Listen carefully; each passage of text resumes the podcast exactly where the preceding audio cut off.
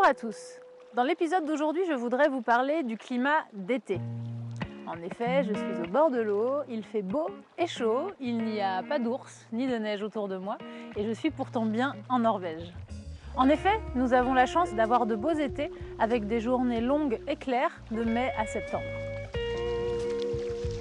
En juillet et en août, les températures peuvent atteindre 25 ou 30 degrés et dans certaines parties du pays, il n'y a presque pas d'humidité dans l'air, on a donc vraiment une sensation de chaud.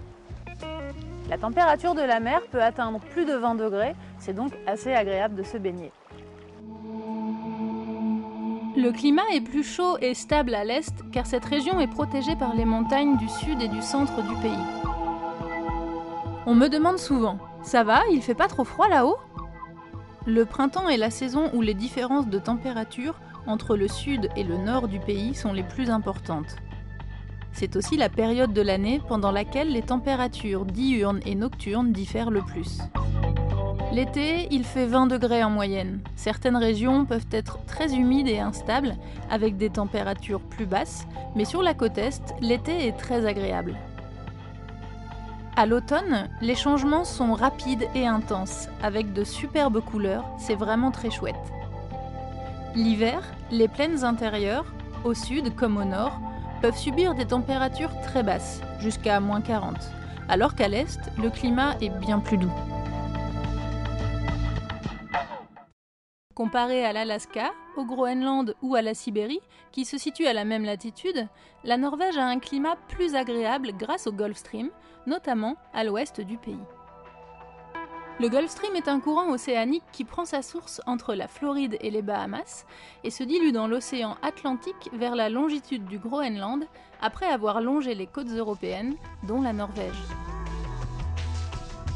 Les courants marins sont provoqués par l'énergie solaire en grande partie emmagasinés par les océans. Les régions équatoriales reçoivent plus de chaleur que les régions polaires.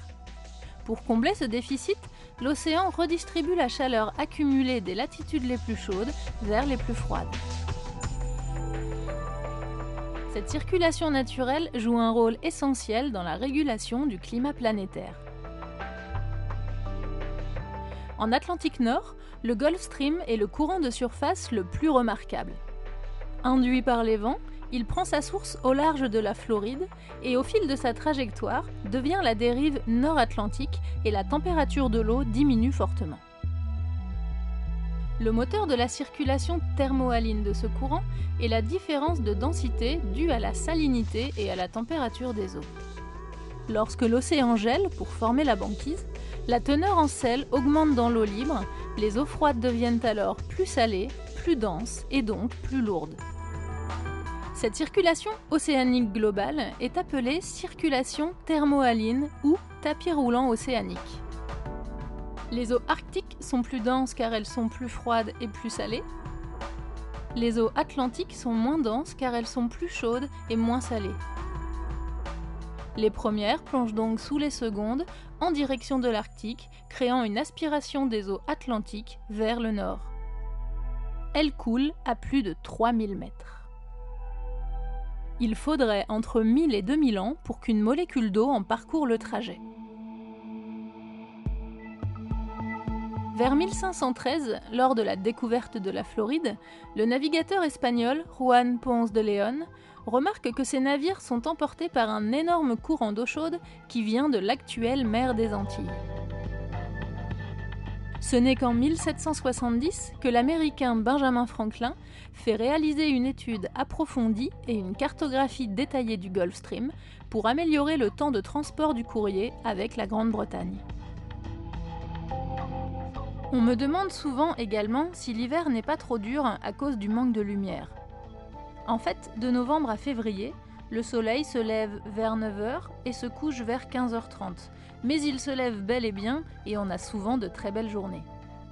Au nord, le soleil ne se lève pas pendant plusieurs mois, mais au sud, au milieu de l'hiver, nous avons environ 2h30 de soleil en moins qu'en France. Regardez ce tableau des horaires d'ensoleillement à Oslo. De mai à juillet, tout au nord, il y a le soleil de minuit. Le soleil ne se couche pas du tout pendant plusieurs mois.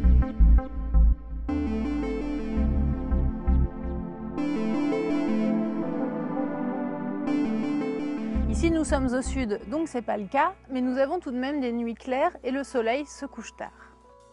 Regardez cette photo comparative du ciel à 4 heures du matin. À droite, nous sommes dans le nord de la France. À gauche, nous sommes à Tunsberg, à 1h15 au sud d'Oslo. Alors chose très bizarre puisqu'il y a beaucoup de luminosité, pour dormir on se dit allez hop, on ferme les volets, on ajoute des gros rideaux occultants et on va se coucher.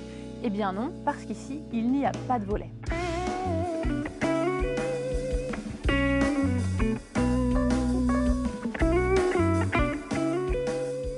la raison n'est ni climatique ni pratique. Certains pensent que c'est à cause de la neige pour ne pas bloquer les volets l'hiver, mais la raison est religieuse. En Norvège, il y a beaucoup de protestants. Et l'absence de volets aux fenêtres serait une manière de prouver que l'on n'a rien à cacher et que l'on mène une vie vertueuse aux yeux de tous.